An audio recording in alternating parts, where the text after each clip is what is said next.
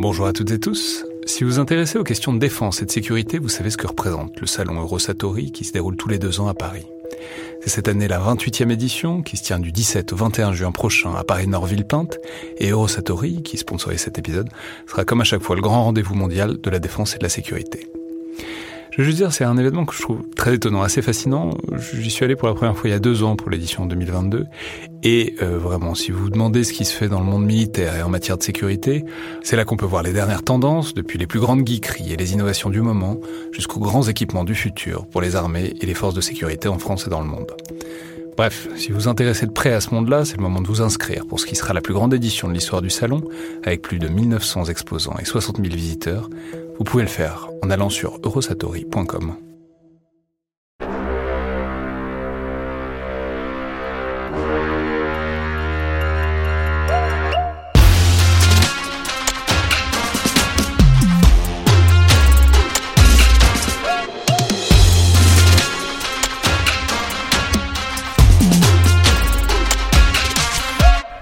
Bonjour à toutes et tous et bienvenue dans le Collimateur, le podcast de l'Institut de recherche stratégique de l'école militaire, l'IRSEM, consacré aux questions de défense et aux conflits armés.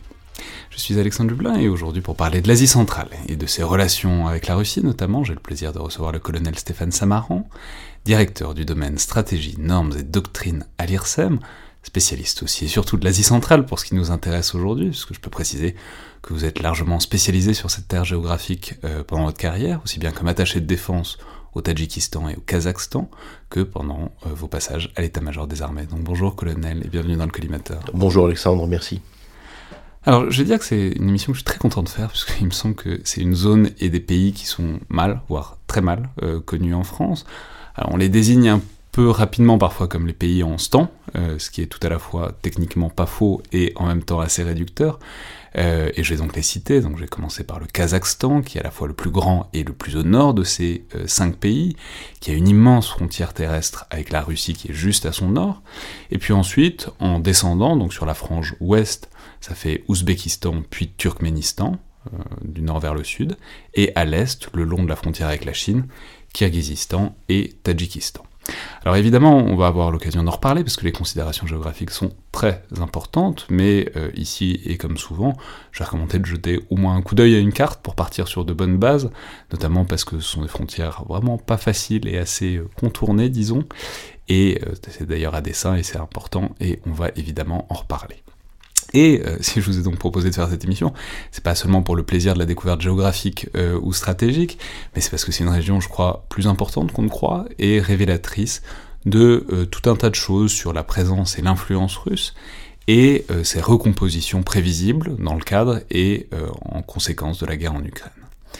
C'est-à-dire que, bon, c'est un peu comme ce qu'on avait fait avec Céline Bayou sur les voisins européens de la Russie, notamment les pays baltes, ou même il y a un peu plus longtemps avec euh, Isabelle Facon et Marc Julien sur la Chine, c'est l'idée que bah, la guerre en Ukraine, c'est pas évidemment pas un conflit qui s'arrête en Ukraine, ni même à la relation entre euh, la Russie et l'Europe ou l'Occident. C'est un fait stratégique majeur de la décennie qui va recalibrer énormément des relations internationales et notamment des relations de la Russie à l'échelle régionale et mondiale. Et je crois que l'Asie centrale, c'est une région qui est très révélatrice de tout ça, parce que c'est tout à la fois traditionnellement une sorte de précaré de la Russie, une zone qui reste évidemment largement sous influence économique et politique et même militaire, et en même temps qui pourrait être tentée de prendre ses distances à la faveur euh, de ce qui est en train de se passer en ce moment.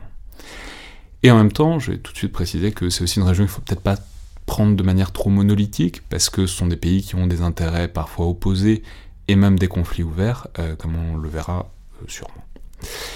Et justement, j'aurais aimé euh, commencer par faire un petit retour en arrière et parler à la fois de la place et de la jeunesse de ces États au sein de l'URSS, puisque ce sont des républiques qui ne faisaient pas seulement partie euh, du bloc soviétique, mais de l'URSS même, et qui euh, d'ailleurs naissent et prennent leurs frontières donc à la faveur de cette intégration. Donc comment est-ce que ça s'est fait et quelles conséquences aussi ça va avoir, disons, cette intégration, cette absorption de cette région dans l'URSS à partir des années 20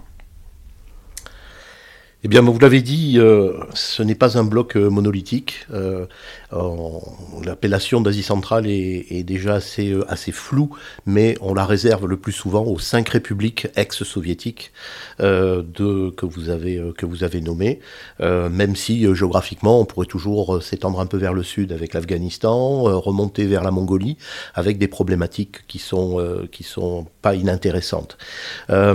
ces cinq républiques sont euh, rentrées dans l'Union soviétique ben, D'abord euh, parce qu'elles étaient auparavant dans l'Empire russe. Elles y étaient depuis récemment, puisqu'en fait, euh, alors à des, degrés divers, ce qui est aujourd'hui le Kazakhstan a commencé à être colonisé par, par les Russes à partir du, début du XVIIIe siècle. On a célébré il n'y a pas tellement longtemps le, tricentenaire de villes comme Semipalatinsk, par exemple, fondée en, en 1718. et on a là des postes cosaques des postes frontières, euh, qui sont euh, euh, au contact avec, des, avec un État kazakh qui est aux frontières assez, assez lâches, assez souples, et qui est déjà un peu un État tampon par rapport à des États qui sont situés plus au sud, qui sont des, des comme les Kanas de Kiva, de, de Kokand et de, et de Bukhara. Euh, qui d'ailleurs, eux, ont donné euh, naissance plus tard euh, aux républiques d'Ouzbékistan, du, du Tadjikistan et du Kyrgyzstan. L'intégration s'est faite dans l'Union soviétique avec la douloureuse période de la guerre civile donc la guerre civile qui, euh, qui part de la révolution d'octobre de 1917 et qui s'achève en 1922 avec la, création de, euh, de l'Union soviétique. Euh, ça se passe de manière très différente. au Kazakhstan, on a une, des élites qui sont russisées, euh, qui euh, ont suivi euh, l'enseignement l'enseignement russe, qui ont acquis, je dirais, des, des, un niveau de réflexion qui les, qui les amène à rechercher l'émancipation. Donc on est déjà dans une étape de pré-indépendance, alors que l'Union soviétique n'est pas encore créée. donc ça c'est une particularité du, du, du Kazakhstan. En revanche, pour ce qui est des, euh, pays qui sont euh, issus euh, des, Émirats, de, de Cana, de les Kanas de, Kiva, Kokand et, Bukhara, les choses sont différentes puisque le, pouvoir de fait des émirs qui étaient à la tête de ces, entités a été respecté globalement par, par l'empire par l'empire russe. et ce n'est réellement qu'en 1916, lorsque euh, l'Empire russe euh, mobilise pour envoyer des soldats vers l'ouest, comme quoi la mobilisation. Euh, on, va on, va tirer un, parallèle évident. Est un sujet, est un sujet euh, qui, euh, qui, commence, qui commence très tôt. On a les, les premières révoltes qui, se, qui sont faites. Et des révoltes qui sont attisées aussi par le, le Parti social-démocrate de, de, Russie, dont la majorité bolchevique va très rapidement s'emparer du, s'emparer du sujet et essayer de, d'encadrer les, les élites et les masses plus difficile pour les masses qui sont essentiellement euh, euh, paysannes, euh, dans la, résistance contre cette, contre cette mobilisation. Mais très rapidement, d'autres, d'autres, éléments, d'autres éléments viennent s'ajouter, avec la révolte des Basmachi, menée par Enver Pacha, donc un ancien général de l'Empire, de l'Empire ottoman, qui arrive en, en, Asie centrale avec la volonté de créer un nouvel émirat du, euh, euh, du, du, Turkestan, un nouveau califat, puisque le califat a disparu euh, en même temps que le sultan en, dans l'Empire ottoman. et c'est le, le moment d'une confrontation avec ce qui commence à être l'armée rouge. Et donc avec des, des campagnes absolument épiques euh, mené par euh, un, général soviétique euh, qui naît à Bishkek d'ailleurs, Mikhail Vassilievich Frunze. Et Frunze, c'est, je dirais, on, dit que Trotsky est le fondateur de l'armée rouge, oui, mais le général Frunze en est réellement le, le héros, puisque euh, il, il réussit. Bishkek, je peux préciser que c'est au Kyrgyzstan. Tout à fait. Qui d'ailleurs sur, sur, les marges en fait très orientales, tout à l'est de cette de cette région-là. Et qui pendant l'Union soviétique a été rebaptisé Frunze justement en l'honneur du, du général du général Frunze. Euh, Frunze enterré sur les murs du enfin sous les murs du, du Kremlin. Donc c'est un héros euh, de, euh, de, tout le début de, l'Union soviétique. Mais euh, Frunze, donc, ses victoires qui, qui l'amènent à, à conquérir pour, pour l'Union soviétique des, des territoires comme la Crimée, l'Ukraine, le, la Transcaucasie et bien entendu l'Asie centrale qui nous, qui nous préoccupe. donc une, un combat qui s'arrête en août 1922 avec la défaite et la mort de d'Enver Pacha, euh, à quelques dizaines de kilomètres de, euh, de Douchambé, qui est l'actuelle capitale du, euh, du Tadjikistan. Mais alors donc, après cette conquête, en quelque sorte, vient le moment de l'intégration et de la définition, notamment administrative, parce que vous l'avez dit, mais c'est des régions alors qui sont très variées. Il y a à la fois de la montagne, des steppes, etc. Mais donc c'est aussi des régions où les frontières peuvent être des notions un peu vagues. On parle c'est peut-être plus intéressant à l'époque de, penser à des marges, à des zones tampons, etc., à des frontières délimitées linéaires comme on les a en Occident depuis maintenant longtemps. Mais il va bien falloir quand même y passer, et c'est ce qui va se passer euh, dans les années 20, notamment, notamment sous l'impulsion de Staline. Donc il y a des frontières, alors j'ai envie de dire artificielles, mais euh, on peut préciser que toutes les frontières sont toujours artificielles. Et que, voilà, mais là, en l'occurrence, les frontières, de la manière dont elles vont être tracées, c'est assez intéressant, parce qu'il va y avoir une vraie volonté de découpage, de fragmentation des grands bassins de population. Il y en a notamment un, qui est la vallée de la Fergana. en tout cas, il va y avoir une volonté de la part du pouvoir central soviétique de morceler un peu cette région et, entre ces différentes entités. Quoi.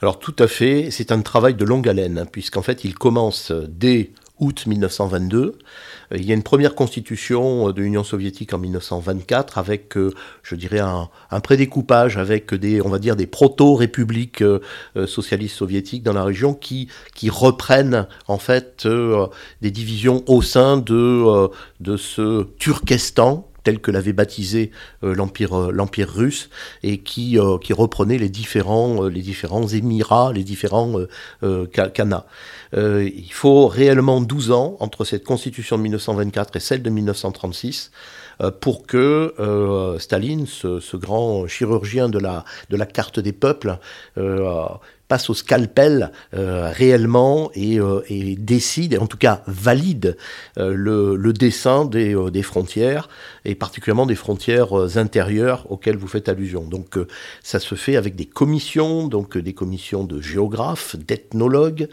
qui vont aller très loin, parce que l'obsession de Staline, qui était au, départ euh, le, euh, le, commissaire du peuple aux nationalités, au pluriel, euh, et donc quelque part le spécialiste des, des peuples de, de l'URSS. Il faut dire que lui-même, né en Géorgie, dans un Caucase où chaque vallée, à la limite, est, abrite une, une ethnie ou une culture particulière, il était particulièrement sensibilisé par ça. Mais il était sensibilisé surtout par l'équilibre entre les euh, différentes nationalités.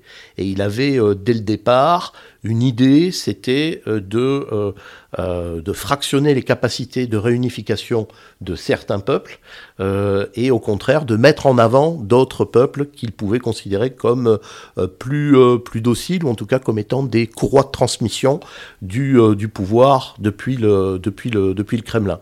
donc pour les, pour les frontières extérieures, c'est relativement bien passé, donc les frontières extérieures avec euh, l'Iran, avec l'Afghanistan et avec, euh, avec la Chine. Euh, la Chine n'est pas en position de force à cette époque-là, on est toujours dans le siècle d'humiliation de la, de la Chine, donc elle n'est pas en position de force pour... elle attend son tour après la dissolution de, de l'URSS, mais elle ne le sait pas encore. c'est surtout le, le, le, tracé des frontières intérieures qui, bah, qui pose question puisque en, essayant de, donner euh, à chaque chaque, chaque communauté ethnoculturelle un territoire, un territoire éventuellement morcelé, éventuellement perclus, un peu vermoulu d'enclaves, que on va créer des bombes à retardement euh, que, sont, euh, ces, euh, que sont ces enclaves et donc de futurs conflits à venir. Donc les futurs conflits gelés qui existent à dire vrai un peu partout sur le territoire de, de ce qu'on appelle généralement l'espace post-soviétique, donc notamment, notamment au sud du Caucase, mais aussi pas mal en Asie centrale. Et effectivement, Fergana, avec, avec ses enclaves, donc là, on a atteint, je dirais presque le, les confettis puisque euh, on a euh, en, Ouzbékistan une enclave kirghize, euh, une, enclave tadjik, et au Kyrgyzstan, quatre enclaves ouzbeks et deux enclaves tadjiques. qui sont petites, ce sont des, timbres-postes réellement sur la carte, mais à chaque fois, ce sont des, possibilité de, euh, de problèmes, d'affrontements, euh, souvent pour des raisons économiques, toujours pour les mêmes problèmes qui sont les problèmes de l'eau et le problème de l'accès euh, à, la terre arable dans une, dans une région où cette terre est rare et où les, les essors démographiques peuvent être importants. Ouais, on peut préciser. Donc c'est vraiment la vallée qui est le grand bassin de peuplement de la région et ils réussissent, ils réussissent à mettre quand même quatre pays euh, sur le tracé de la vallée. Alors rien que les contours des pays sont déjà compliqués euh, par rapport au tracé de la vallée, avec en plus des enclaves pour ajouter un peu de complexité à la complexité. Mais donc ça, ça pose, euh, ça commence à arriver à, à, des questions qui en fait deviennent très actuelles. C'est la question de la dissymétrie de l'accès aux ressources.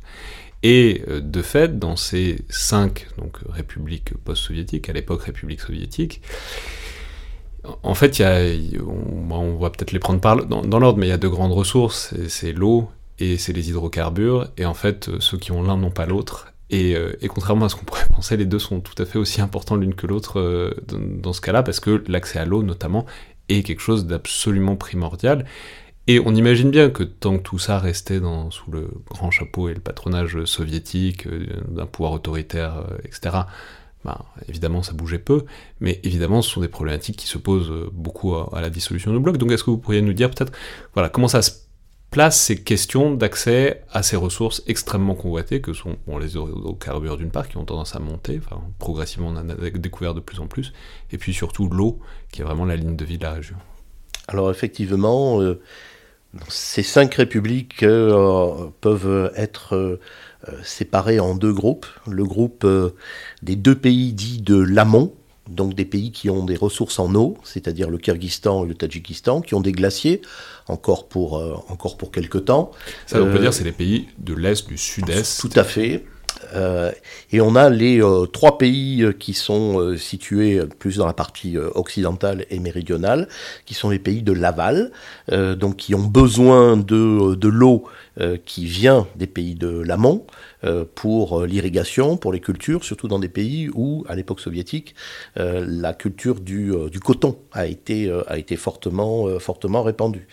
et on peut préciser au passage qu'il n'y a pas beaucoup de cultures plus consommatrices en eau que le coton en plus. Euh, c'est même une horreur. On pourrait parler de, la culture du coton pendant, des, pendant, pendant très longtemps. Et, euh, euh on va pas rentrer, mais il, y a plein de, il y a plein de trucs à dire sur les désastres écologiques que ça a été, la mer d'Aral, etc. La mer d'Aral. Il, y a plein de, de, problèmes qui viennent entièrement de la gestion soviétique des ressources en eau dans la région. Voilà. Et dans les trois pays de, l'aval, on a en revanche donc distribution euh, ironique euh, des, euh, des, ressources du sous-sol et en particulier des hydrocarbures, donc avec, avec des pays comme le Kazakhstan, l'Ouzbékistan et le Turkménistan, qui ont alors tantôt les uns c'est plus du pétrole, les autres c'est plus du, gaz, mais qui ont euh, donc euh, euh, des, ben des, richesses qu'ils peuvent exporter et qui contribuent au niveau de vie de la population. Ce que n'ont pas les deux premiers, parce qu'il existe un cours mondial des hydrocarbures, mais il n'y a pas de cours mondial de l'eau. Et lorsque le Tadjikistan dit à l'Ouzbékistan, oui, je veux bien faire des relâchés d'eau depuis, depuis mes grands barrages pour que tu aies davantage d'eau pour l'irrigation de tes, de tes champs, eh bien il faut que tu me payes. Et donc l'Ouzbékistan va répondre, ah ben non, l'eau c'est un don de Dieu. Et là, l'autre réponse, c'est, bah oui, et le gaz et le pétrole, c'est pas un don de Dieu. Voilà, c'est une, euh, ça fait partie de ces, euh, euh, de ces irritants qui existent dans les, dans les relations entre, entre ces États. donc, avec, on pourrait dire qu'il y a une des deux ressources qui est plus volatile que l'autre, qui peut s'échanger à l'échelle mondiale, qui est évidemment le gaz et le pétrole. Mais en fait, quand on regarde, c'est pas si évident que ça, parce que c'est des pays qui sont enclavés, donc en fait ils peuvent pas, il faudrait pour exporter leurs ressources, il faudrait des gazoducs qu'ils n'ont pas. Euh, ils peuvent pas exporter en liquéfié par la mer parce qu'il n'y a pas de mer. Enfin bon, c'est, ce que je veux dire, c'est que c'est pas pas le Qatar, c'est pas les pays du Golfe qui ont une immense manne euh, d'argent, etc. C'est des ressources réelles, mais les moyens pour les exploiter, en tirer pleinement avantage, sont pas forcément euh, toujours là.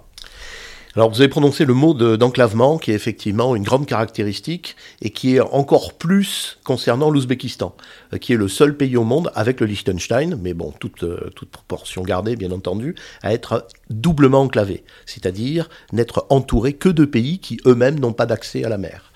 Donc ça, c'est une, caractéristique, euh, une caractéristique avec euh, laquelle donc les, euh, les ingénieurs et les responsables des infrastructures de l'époque soviétique ont réussi des équipements qui permettent de, alors tous les réseaux, réseaux ferrés, réseaux électriques, plus aussi réseaux de tubes pour les hydrocarbures qui ont été faits à l'époque soviétique vers la fin de l'époque euh, de l'époque soviétique ont tous pour vocation de partir vers l'ouest puis vers le nord, c'est-à-dire en fait vers la Russie. Donc euh, c'est un, un, élément important euh, pour, pour, les, pour les relations que, que ces pays peuvent avoir avec la, avec la Russie et aussi pour les options qu'ils qu'ils auraient ou qu'ils n'auraient pas pour varianter les, les itinéraires. Bah, justement, ça pose euh, la question, déjà, on va revenir évidemment, c'est une question de longue haleine, mais voilà, de la place et de l'importance de ces républiques-là, de ces territoires-là dans le système euh, soviétique et leurs relations euh, vis-à-vis de Moscou. Donc voilà, quelles sont-elles? Quelle importance est-ce que ça a, l'Asie centrale, pour Moscou? Et d'ailleurs, aussi d'une manière dynamique, est-ce que ça évolue au fur et à mesure jusqu'à la dislocation de l'URSS? En fait, euh, après euh, avoir euh, conquis l'Asie centrale, après la mise en place de la, Constitution de, 1936, l'Asie centrale n'intéresse pas vraiment le Kremlin. Sauf sauf dès le déclenchement de la Deuxième Guerre mondiale. Et là, il s'agit de, déplacer le maximum d'agents économiques, donc des, euh, industries euh, surtout, euh, qui sont dans la partie européenne de la Russie, et de les déplacer à l'est de la chaîne de l'Oural, donc qui fait la, traditionnellement la, la, séparation entre l'Europe et l'Asie. Et donc euh, la, Sibérie s'est retrouvée euh, donc encore plus équipée, mais aussi l'Asie centrale, mais euh, à des degrés à des degrés divers. donc certes, des entreprises sont venues s'installer en Asie centrale euh, c'est presque euh, du, domaine de l'anecdote, mais euh, Mosfilm, donc la, grosse, les gros studios du cinéma soviétique, des grandes réalisations d'avant d'avant-guerre, donc quitte Moscou et s'installe à Tashkent et à Almaty. on a on a ça qui est mis en avant comme étant un atout culturel. Euh, ce que l'on retient plutôt et ce que euh, les gens dans ces pays retiennent surtout, c'est quand même les déportations massives qui ont été faites de peuples qu'on a dit des peuples punis, euh, comme donc des peuples punis, ce sont des, ce sont pour Staline des peuples en qui on ne pouvait pas avoir confiance, c'est-à-dire des peuples qui pendant la période de la, de la guerre civile, et la fin de la Première Guerre mondiale et pendant la, guerre civile, euh, ont montré leur euh, euh, capacité à s'allier avec un, avec un envahisseur. Et donc, un certain nombre de peuples ont été, ont été déportés, assez nombreux quand même. Hein. Les Tatars de Crimée. Les Tatars de Crimée, surtout les Allemands de la Volga, les Kalmouiks, les Ingouches, les Tchétchènes. Et tous se sont retrouvés en Asie centrale, majoritairement au Kazakhstan. Donc, si on peut dire comment a été utilisée la République socialiste soviétique kazakh euh, à partir de cette époque-là, c'est une poubelle. C'est la poubelle de l'Union soviétique, c'est la poubelle des peuples, avant de devenir la poubelle nucléaire euh, dans les années 50, avec la mise en place du polygone d'essai nucléaire de Semipalatinsk. Euh, donc à noter quand même pour la mémoire que les, les kazakhstanais peuvent avoir de cette euh, période-là, euh, où finalement ils font, preuve d'une euh, relative bonne volonté à l'égard de, de, ceux qui leur ont imposé cela. Mais donc des peuples qui sont restés aussi, ce qui explique que, que le Kazakhstan aujourd'hui compte une centaine de nationalités. C'est une sorte de... C'est l'autre nation arc-en-ciel. Il y avait l'Afrique du Sud, mais il y a aussi le Kazakhstan, toute proportion gardée, bien entendu.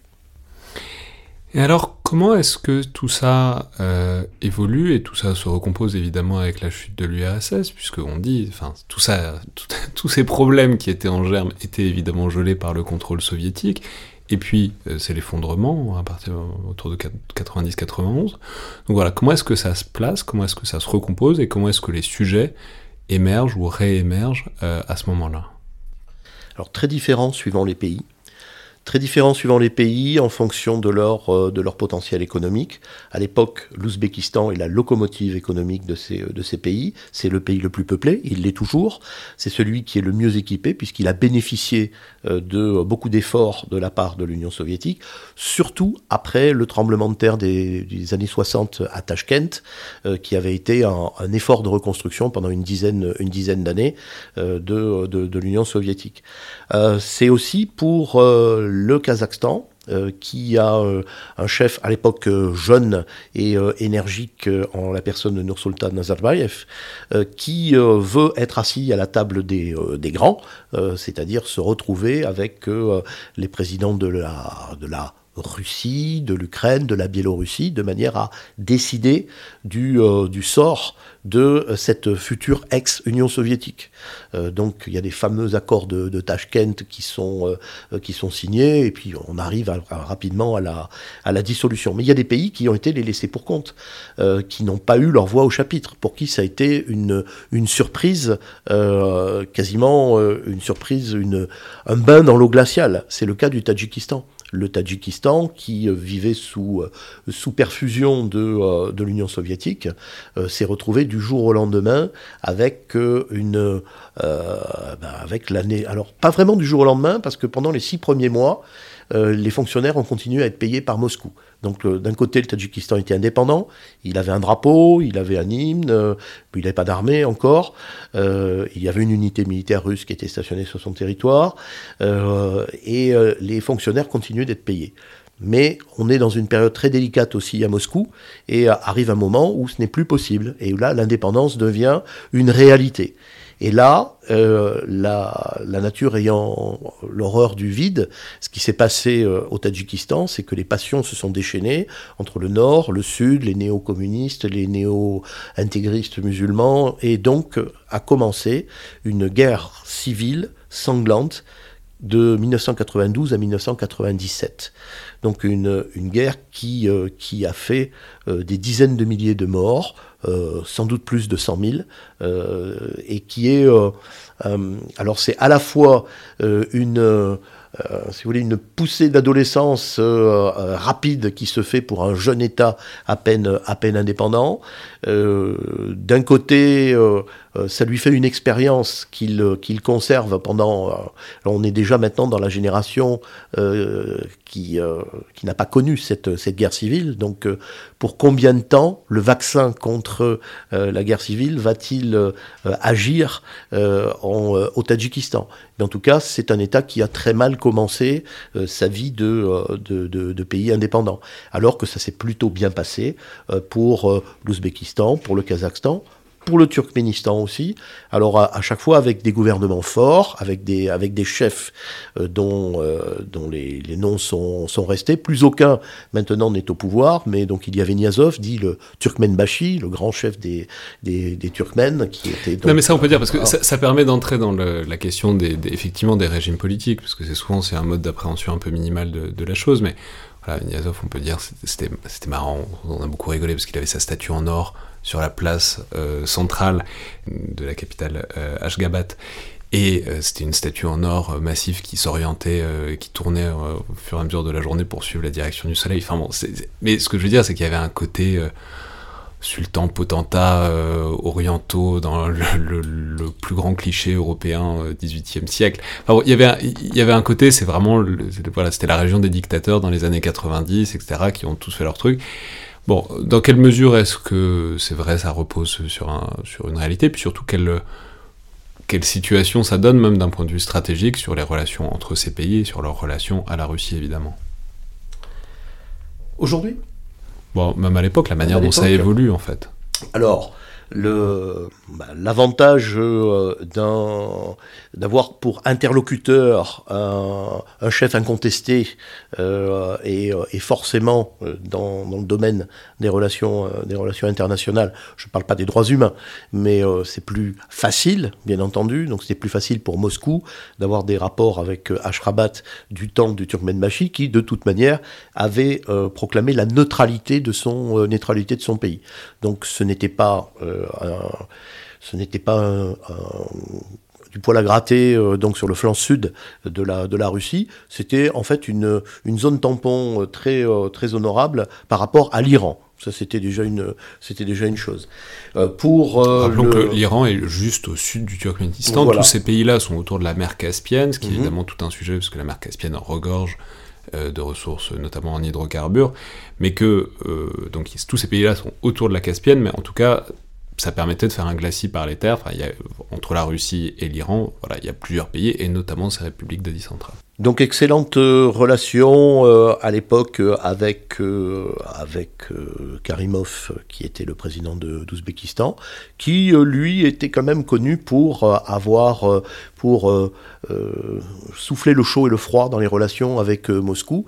Bon l'avantage de l'Ouzbékistan c'est de ne pas avoir de frontières directes avec avec la Russie et donc d'avoir un certain éloignement qui qui permettait de de pouvoir changer de position euh, ou en tout cas montrer qu'il n'avait pas un interlocuteur euh, exclusif. Ce qui est que les deux seuls pays qui ont vraiment une frontière avec la Russie, c'est donc le Turkménistan par la Caspienne et surtout le Kazakhstan, surtout qui, a, le Kazakhstan. qui a cette gigantesque frontière terrestre de plus de 7000 km. La plus, voilà, la plus grande frontière euh, terrestre entre deux pays euh, au monde, frontière ininterrompue, bien, bien entendu, euh, donc qui est un, une donnée géographique et géopolitique, euh, bien entendu, incontournable, c'est clair. Mais alors justement, euh, qu'est-ce que la Russie laisse Qu'est-ce que la Russie garde de cette décomposition de l'URSS C'est-à-dire on sait que bah il y avait des emprises militaires russes euh, partout. On peut penser par exemple à Baïkonour, donc la base spatiale du Kazakhstan, qui était évidemment extrêmement centrale pour l'URSS. On imagine bien que la Russie même post-soviétique n'allait pas la lâcher comme ça, mais il y avait aussi des bases en fait un peu partout dans la région. Donc dans quelle mesure est-ce que la Russie garde ses emprises, ses jalons, et quel lien, notamment militaire, est-ce que ça dessine? Alors déjà, la, Russie euh, a... Euh tout de suite créé son, son club, euh, donc la CEI, la communauté des États indépendants. Euh, on pourrait y revenir, euh, je dirais, puisqu'il reste plus grand-chose à dire vrai de la CEI. Euh, elle a surtout rassemblé son premier cercle d'amis et au sein d'une alliance militaire qui est l'organisation du traité de sécurité collective, qui commence réellement à, à s'organiser à partir de, de 2002. C'est pas un hasard d'ailleurs si c'est à partir de 2002, parce que à l'époque, on est quand même dans l'après 11 septembre 2001. Euh, on a les forces occidentales qui s'installent dans cette euh, dans ces marges sud euh, de de la de la CEI. On peut préciser avec... que les Américains ont une base aérienne au, au Tadjikistan, ce qui est évidemment. Alors ils n'avaient pas au Tadjikistan, ils avaient une une base une base au Turkménistan. alors ils avaient un point de relâche au Turkménistan, ils avaient une base en Ouzbékistan et les Français étaient les seuls à être installés au Tadjikistan, et Américains et Français, plus d'autres Européens, étaient à Manas, à côté de Bishkek, au, au Kyrgyzstan. ce qui rapidement, pour, pour la Russie, qui avait fait preuve d'une extrême bonne volonté dès le début de l'opération, mais qui pensait que ça serait une opération éclair. C'est d'ailleurs ce qui sans doute leur avait été dit. Euh, et donc cette opération euh, éclair, euh, au bout de trois semaines, trois mois, bientôt trois ans, effectivement, ça devenait un peu étouffant pour la Russie d'avoir un, éclair, un peu mouillé, un peu à détonation lente. Et donc du coup, la, la, création de, de l'organisation du traité de sécurité collective, donc qui regroupe six pays. Alors là encore, deux groupes trois pays qui sont à la fois des pays, euh, on va dire, riches, développés, possédant une armée moderne, c'est la Fédération de Russie, c'est la Biélorussie et c'est le Kazakhstan. Et de l'autre côté, on a trois États euh, qui sont pauvres, donc des économies faibles, qui sont donc du coup euh, réellement des, des, débiteurs de, euh, la Russie. Et, euh, donc c'est le, Kyrgyzstan, le, Tadjikistan. Euh, et l'Arménie. et là, on a trois pays qui sont à la fois pauvres, débiteurs, et qui ont sur leur territoire des bases militaires russes. Donc il y en a une en Arménie, il y en a une au Tadjikistan, c'est la plus grosse base militaire russe hors des frontières de la, Russie, et il y en a une aussi euh, donc qui s'est euh, créée euh, un peu après la création de Manas pour les Occidentaux. De l'autre côté de Bishkek, c'est Kant, et qui depuis est non seulement une base militaire russe, mais en fait c'est base militaire de l'organisation du traité de sécurité collective. Donc c'est la manière dont euh, la Russie s'est organisée pour euh, essayer de, euh, à la fois dans la compétition avec l'Occident, montrer qu'elle était présente sur son territoire, sur ce territoire-là, et qu'elle avait, des, avait des moyens. En ce qui concerne Baïkonour, c'est toujours une emprise russe sur le territoire du Kazakhstan. Et d'ailleurs, quand on va visiter à Baïkonour, on doit présenter ses papiers aux gardes frontières russes. Donc c'est un, système d'extraterritorialité qui, est euh, assez, euh, assez particulier, euh, mais pour, pour lequel il y a une location, il y a un bail.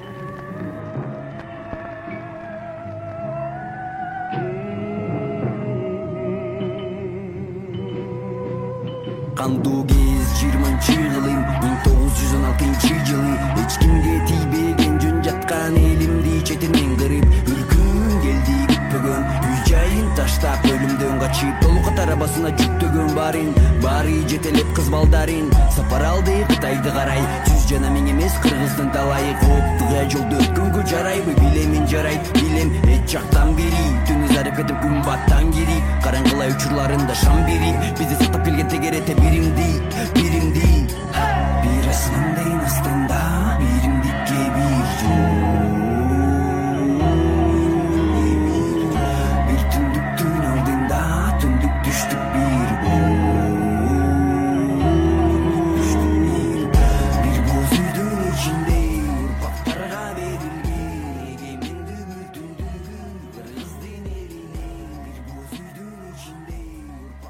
Non, mais alors, puisqu'on parle de cette organisation du traité de sécurité collective, on peut peut-être euh, avancer un peu rapidement, mais parce que ça nous ramène à l'actualité très récente, en fait, il y a quelques mois à peine, et euh, notamment de janvier, où il y a eu donc ces euh, manifestations très fortes au Kazakhstan, qui ont duré longtemps, et qui ont débouché en janvier sur une intervention militaire russe euh, enfin en tout cas des pays du traité de, sécurité collective, sous ce drapeau-là, enfin bon, c'était essentiellement des troupes notamment aéroportées russes qui sont arrivées, ce qui évidemment, aujourd'hui, vu depuis aujourd'hui, c'est une équation à quatre bandes, parce que les Russes étaient pendant ce temps-là en train de préparer ce qu'on sait maintenant être l'invasion de l'Ukraine, donc ils ont été obligés de disperser des moyens tout à l'est, au contraire, pour, enfin, pour, euh, sur leur fondation, en tout cas, pour euh, faire face à ça, etc.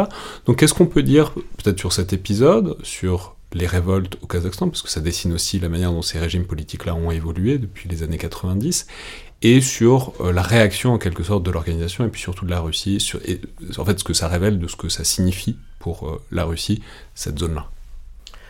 Alors là, effectivement, il y a deux questions. Il y en a une qui est, je dirais, vraiment propre à la situation intérieure du Kazakhstan, et l'autre qui est plus sur le, le rôle, et puis perspective d'avenir de l'organisation du traité de sécurité collective. Alors c'est vrai que euh, dès le 1er janvier 2022, euh, euh, des manifestations éclatent dans la, région de Mangistau, à l'ouest, donc région proche de la Caspienne du, du Kazakhstan. Euh, sur l'augmentation brusque, en fait le doublement du prix du gaz de pétrole liquéfié, qui est un carburant très employé au Kazakhstan, euh, déjà par tous les, tous les poids lourds, tous les transports en commun et beaucoup de voitures individuelles. Donc le prix du carburant n'est pas très cher, néanmoins doublé, euh, et surtout euh, un effet de surprise, et donc un cadeau de Nouvel An, en fait pas Noël dans les pays de l'ex-Union soviétique, en revanche euh, le premier de l'an c'est normalement le jour des cadeaux, et là c'est une très mauvaise, très mauvaise surprise. Dans une région qui avait déjà une, tradition de grande irritabilité sur certains sujets, euh, sur certains sujets sociaux. Euh, donc euh, c'est le début de, euh, de ces manifestations et qui dégénèrent très rapidement euh, en situation insurrectionnelle dans l'ancienne capitale, Almaty, qui elle se trouve à des milliers de kilomètres de là, donc l'extrémité sud-est du, du, pays, et une situation face à laquelle le, le gouvernement et donc le, chef de l'État, le président Tokayev, donc sur les, comptes rendus qu'il reçoit, eh bien, sent qu'il n'a plus euh, les moyens de se débrouiller tout seul. Et donc, il demande euh, l'intervention de euh, l'Organisation de traité de sécurité collective. Donc, il demande au secrétariat de cette organisation, qui était assumé à ce moment-là par le Premier ministre arménien, Pachinian, qui immédiatement euh, dit euh, oui, et immédiatement de Moscou à l'état-major euh, de, de l'ODKB, donc ODKB c'est le sigle russe pour l'OTSC, eh bien, est mise, mise en, œuvre cette, cette, organisation. Et donc cette, cette, cette opération, c'est 2000 2000 hommes, euh, avec euh, des norias euh, aériennes pour aller récupérer des petits contingents en Arménie, en Biélorussie, au Kyrgyzstan, et donc tout ça pour arriver en, quelques heures, plus des éléments terrestres qui, qui arrivent directement de la, directement de la Russie, pour permettre la, la sécurisation des, des, objectifs stratégiques et laisser aux forces de défense et de sécurité intérieure du, du Kazakhstan la mission de pouvoir rétablir le, rétablir le calme. Alors qu'est-ce qu'on sait de ce qui... Parce que d'aujourd'hui, puis même sur le moment, c'était une sorte de théorie du, je sais pas, du complot, ou en tout cas de billard à huit bandes géostratégiques, en se demandant si c'était pas les Américains, en tout cas les forces de l'Ouest, qui avaient favorisé cette insurrection pour justement distraire la Russie, les décourager euh, d'envahir l'Ukraine avec le, succès qu'on sait de toute façon par rapport à ça. Mais en tout cas, euh, voilà, qu'est-ce qu'on peut dire de ça? Là, où je dis ça, c'est que sans euh, même entrer dans ces scénarios-là, en fait, pour que l'OTSC soit mobilisé, c'est qu'il fallait que ce soit une menace euh, plus ou moins vue comme extérieure. L'OTSC est pas là pour faire du maintien de l'ordre. Donc il fallait que ce soit au moins vendu comme bon bah c'est une menace extérieure, donc cette alliance militaire se met en marche. Euh, comme d'autres alliances militaires, c'est à ça que ça sert. Donc qu'est-ce qu'on peut, qu'est-ce qu'on sait, qu'est-ce qu'on peut dire de fait cette rhétorique entre les troubles intérieurs et éventuellement les menaces extérieures sur le Kazakhstan en janvier. Alors effectivement, vous l'avez souligné, il y a un cadre juridique, et le cadre juridique, c'est l'article 4 de ce traité, de cette charte du traité de sécurité collective, qui s'est voulu dès le départ un peu le pendant de l'OTAN, euh, toute proportion gardée. C'est pas souvent dans les articles 4-5 ces affaires. Et donc euh, le, cet article 4 se veut le pendant de l'article 5 de l'Alliance Atlantique. donc il prévoit la solidarité et l'intervention, euh, donc euh, secours mutuel et réciproque lors d'une agression sur l'un des, pays membres de, de l'organisation.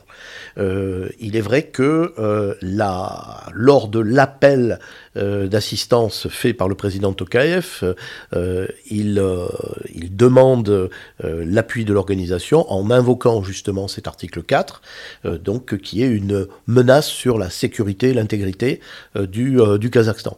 Sans en préciser l'origine, puisque à dire vrai, il ne la connaît pas à ce moment-là.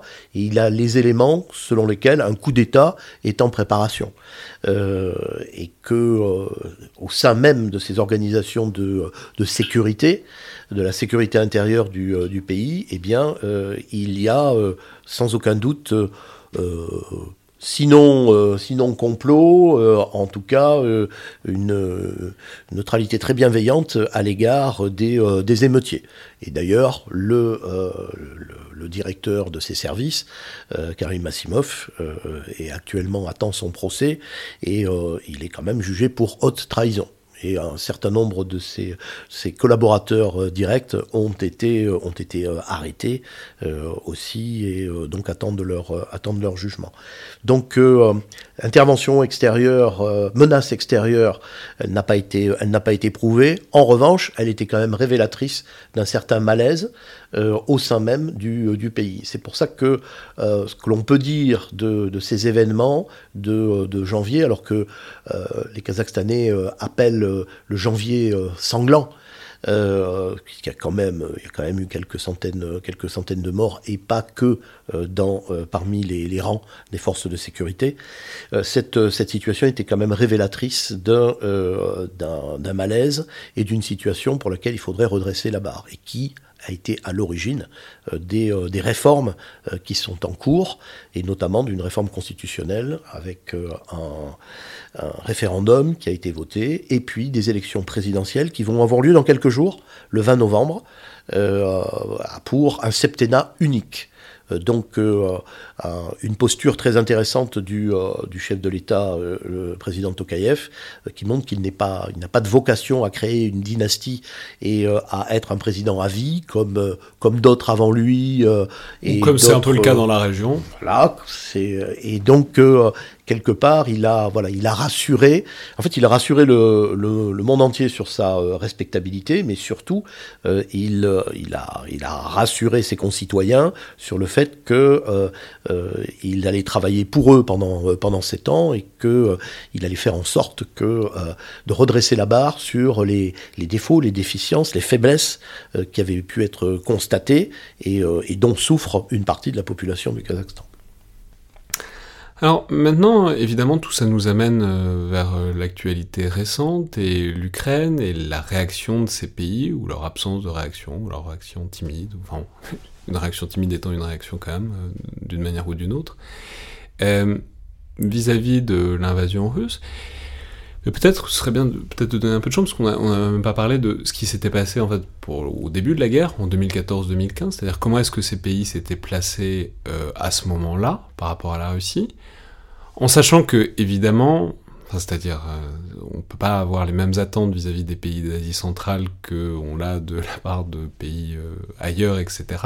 En termes de condamnation, évidemment, c'est un peu plus compliqué pour le Kazakhstan qui a 8000 km de frontière avec la Russie de voter euh, une résolution des Nations Unies que pour un pays d'Afrique centrale.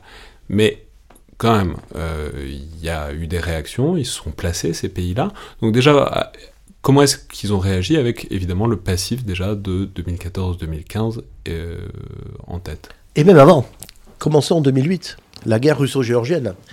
Euh, après euh, les opérations militaires sur le territoire géorgien, la Russie donc cesse les combats, mais reconnaît unilatéralement les républiques d'Abkhazie et d'Ossétie du Sud. Donc déjà, il y a euh, euh, une première euh, une première action euh, importante de, euh, de, la, de la Russie, pour laquelle, à dire vrai, il n'y a pas eu énormément de, de réactions déjà aussi au niveau, au niveau international. C'est sûr que c'était un signal, mais qui n'était pas encore considéré comme suffisamment fort.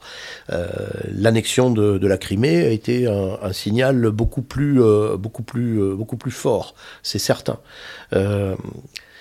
très, euh, très rapidement euh, à ce moment-là concerne aussi euh, pour des pays producteurs d'hydrocarbures comme l'Ouzbékistan et le, et le Kazakhstan, un moment où les, où les cours sont extrêmement bas et où donc l'économie qui était florissante jusqu'alors eh bien commence à stagner.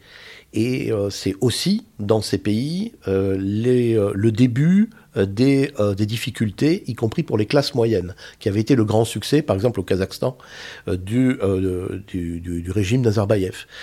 donc on, a, on a déjà des problèmes euh, donc l'engagement euh, au sujet de, euh, de la de l'annexion de, de, la Crimée n'est pas très n'est pas très n'est pas très clair.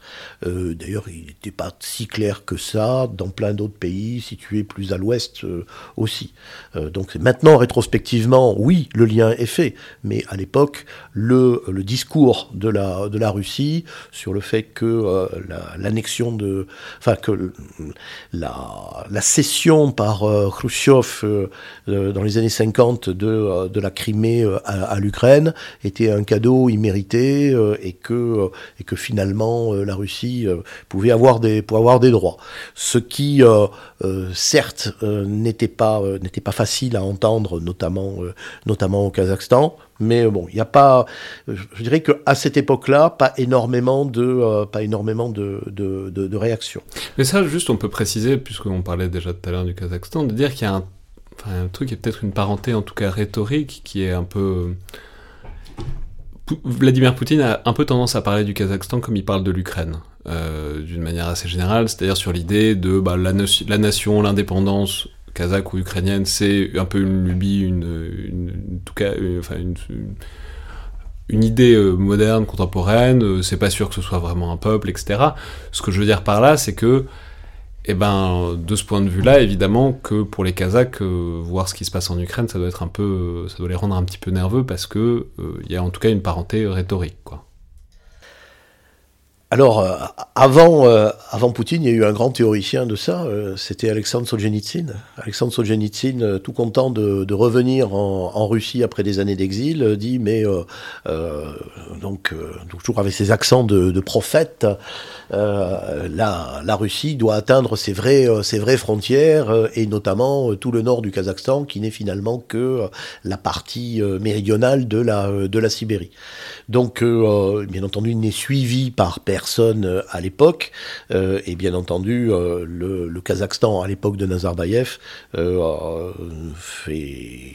s'oppose quand même fortement à ce genre d'assimilation pense que euh, je suis pas vraiment sûr que Poutine ne se soit jamais réellement prononcé sur la sur quelque irrédentisme légitime des des provinces du nord du Kazakhstan sous prétexte qu'elles qu'elles sont géographiquement proches de la Sibérie et qu'elles soient peuplées de fortes communautés russophones. en tout cas, c'est sûr que ça fait partie euh, des, euh, tabous, des lignes rouges qui peuvent exister euh, dans les relations entre la Russie et et le Kazakhstan.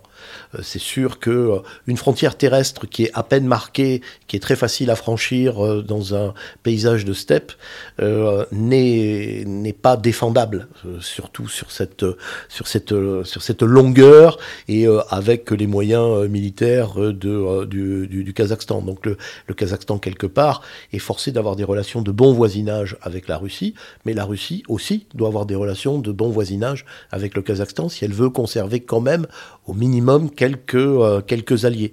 C'est un peu tout le problème de ce qu'on appelle la finlandisation.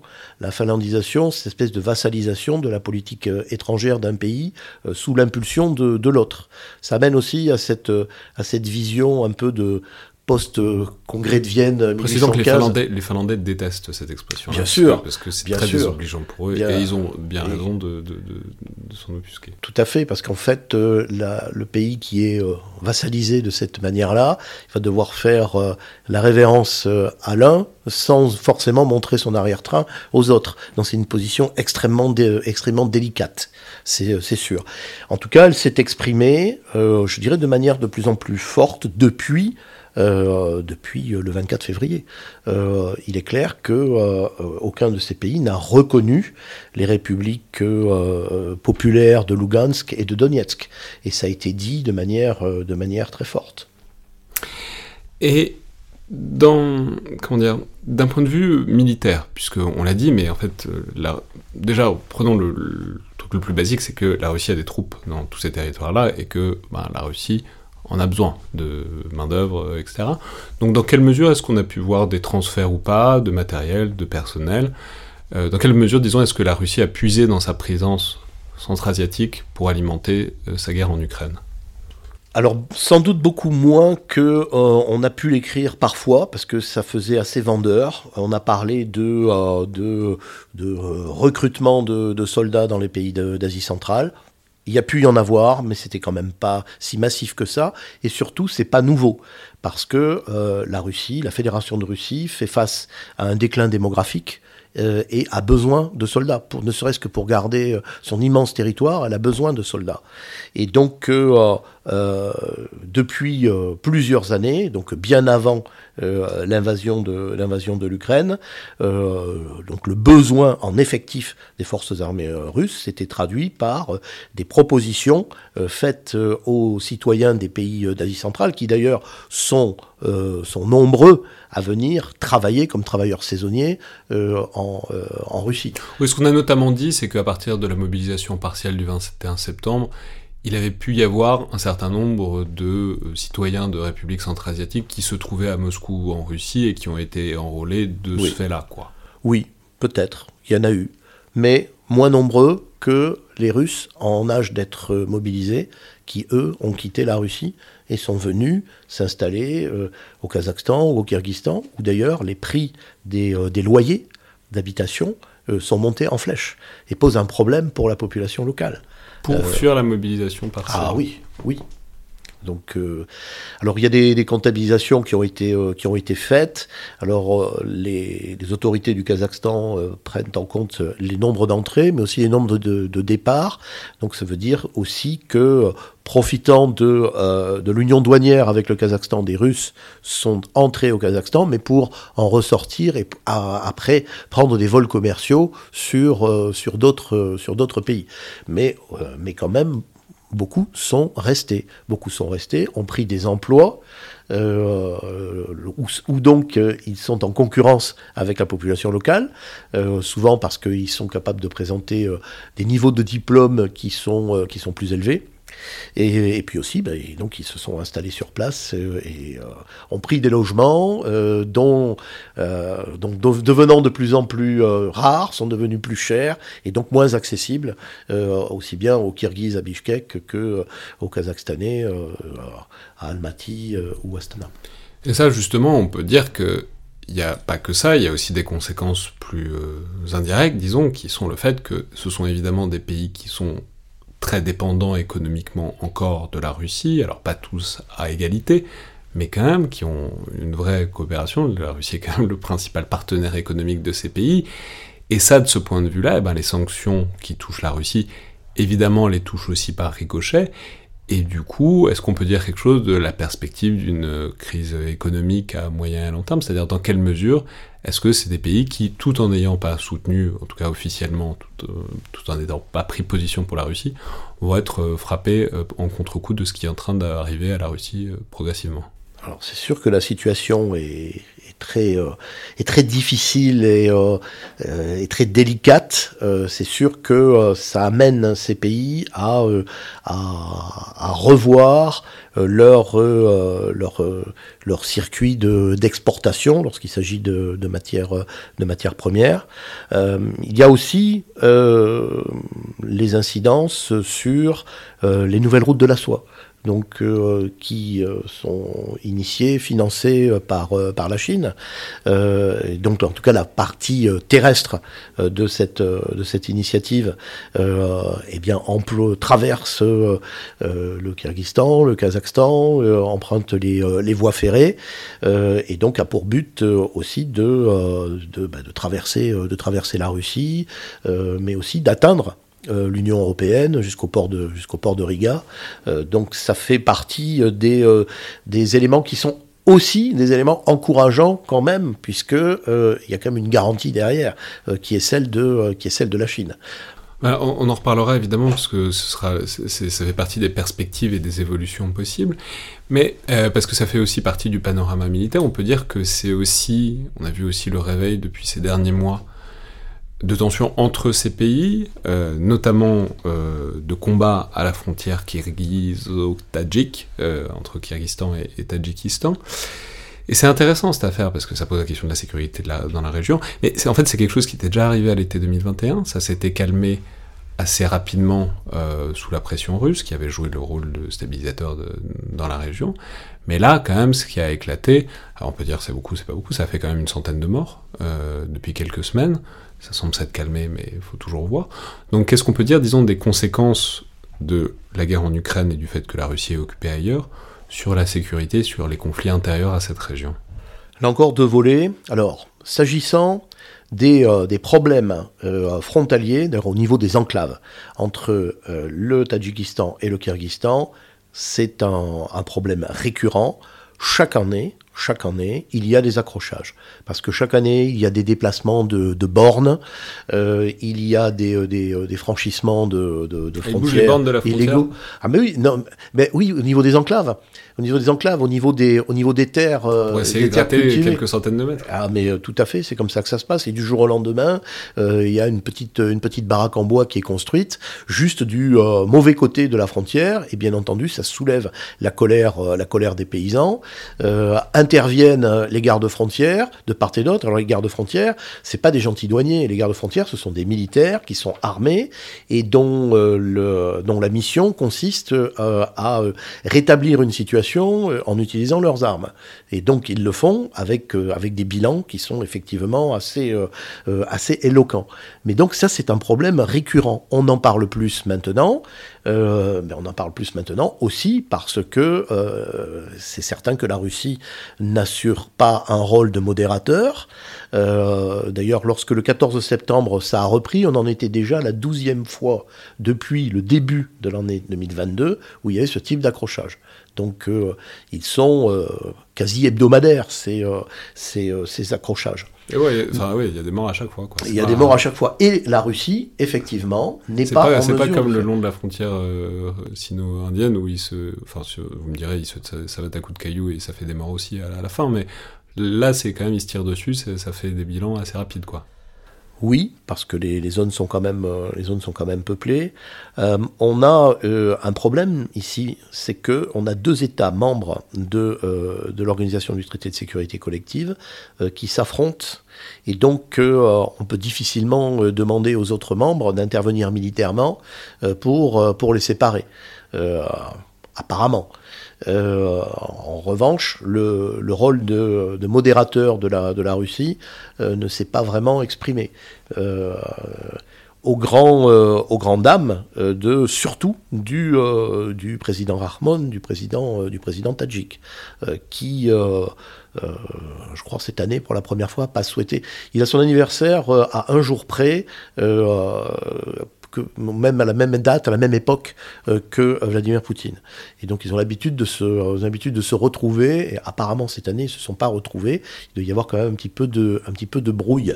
Euh, Ah, pour se faire un resto. Enfin, ce- ce- ce- c'est voilà, disons que c'était euh, amical et ça permettait d'échanger sur, comme on dit, les sujets d'intérêt régional. Là, c'est sûr que les sujets d'intérêt régional, le, la coupe est, la coupe est pleine. Il y en a beaucoup et les, euh, on peut dire que euh, l'organisation du traité de sécurité collective euh, est en état de mort cérébrale, pour reprendre une expression euh, qui a fait Flores à son époque. Euh, la mort cérébrale, eh bien, parce que le cerveau c'est en haut, c'est qui le cerveau? C'est le chef, le chef c'est la Russie, il est occupé ailleurs, et donc euh, il se fait euh, autiste sur euh, des questions euh, qui sont euh, euh, dans son flanc sud.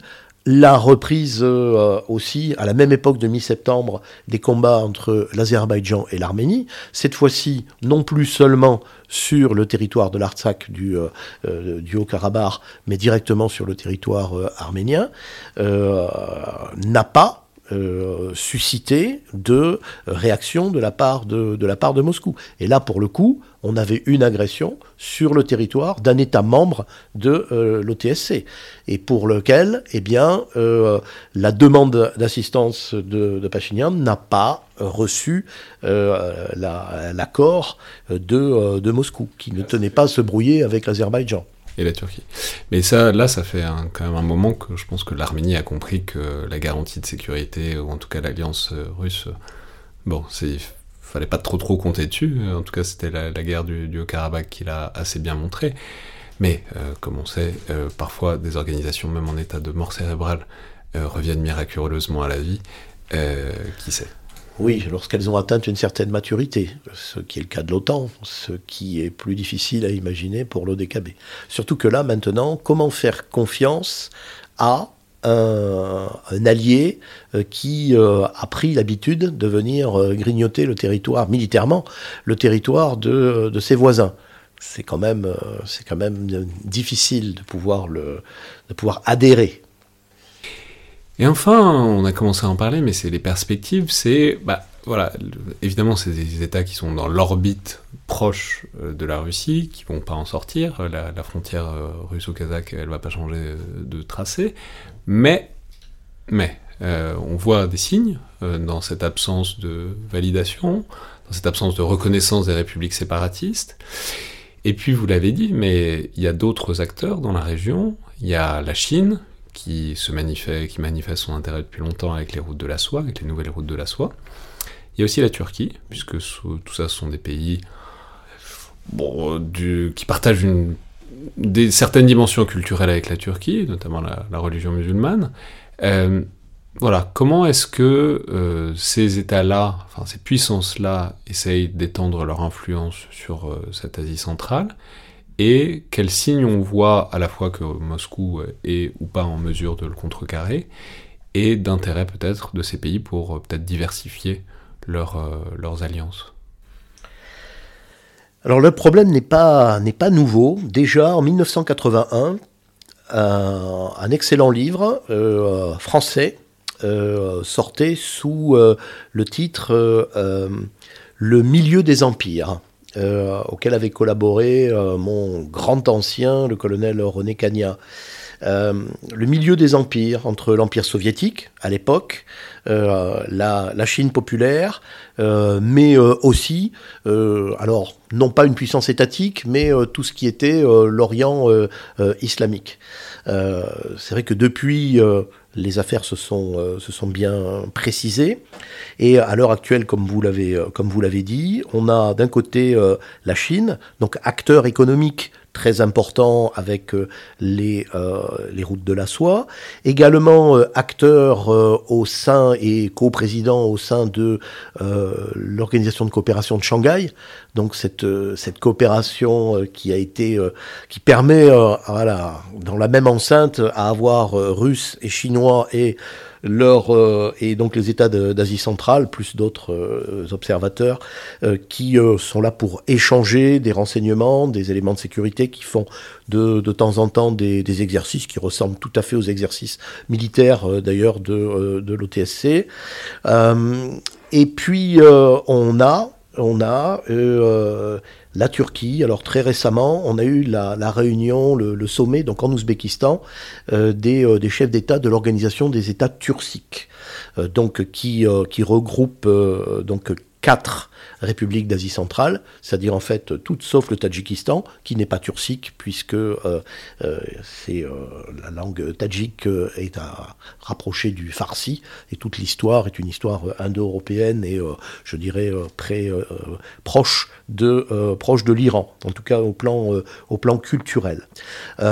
Avec alors comme observateur la, la Hongrie en plus. Bon, c'est à cause des à cause des 1, à cause des 1. En fait, les 1 qui venaient du Kazakhstan euh, sont allés faire des raids euh, en, en, Europe occidentale. Ils ont été euh, arrêtés par, par Sainte-Geneviève à Lutèce. Ils ont été défaits au champ catalonique à côté de, de Chalon-sur-Marne. Et après, ils sont partis prendre de longues vacances d'hiver près du lac Balaton en, en, Hongrie. Et donc, voilà pourquoi le prénom de Attila est toujours très porté en Hongrie. Donc là, la Hongrie se trouve membre de l'organisation des États, euh, des États turciques. Donc c'est intéressant parce que donc comme quoi, euh, comme quoi les, justifications historiques euh, d'alliances géostratégiques sont toujours quelques tirées par les cheveux, artificielles dans tous les cas et sacrément tiré par les cheveux dans un paquet. Effectivement. Et, donc, de, de, ça, il faut, je dirais, pour répondre pleinement à votre question, je crois que des pays comme notamment, le, notamment le Kazakhstan ont bien compris que une une entente exclusive avec un pays n'est plus possible depuis longtemps. Ces pays ont euh, d'ailleurs donné un nom à leur diplomatie, parlent de, de diplomatie multivectorielle, parfois même omnivictorielle, pour dire qu'ils parlent à tout le monde et qu'ils ont, euh, voilà, ils, ne se, ils ne se restreignent pas. C'est vrai que c'est un joli nom pour dire on parle à tout le monde. La voilà, diplomatie tout à, omnivectorielle. Tout à fait ça.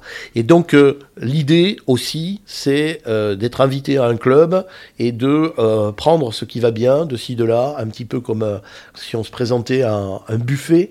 Et donc, euh,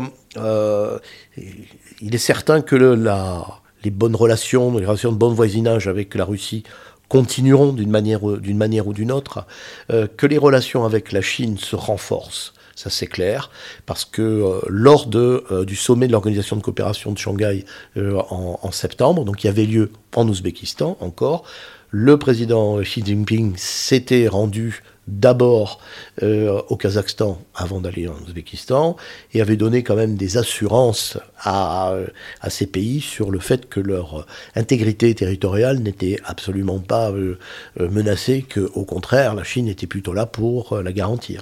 Donc un pas important de, de, la, de la Chine dans alors que jusqu'à présent la, Chine avait plutôt un, langage euh, modéré, voire indifférent par rapport à ces, euh, à ces problèmes euh, chez, ses, chez voisins, et surtout concernant les relations avec, avec la Russie.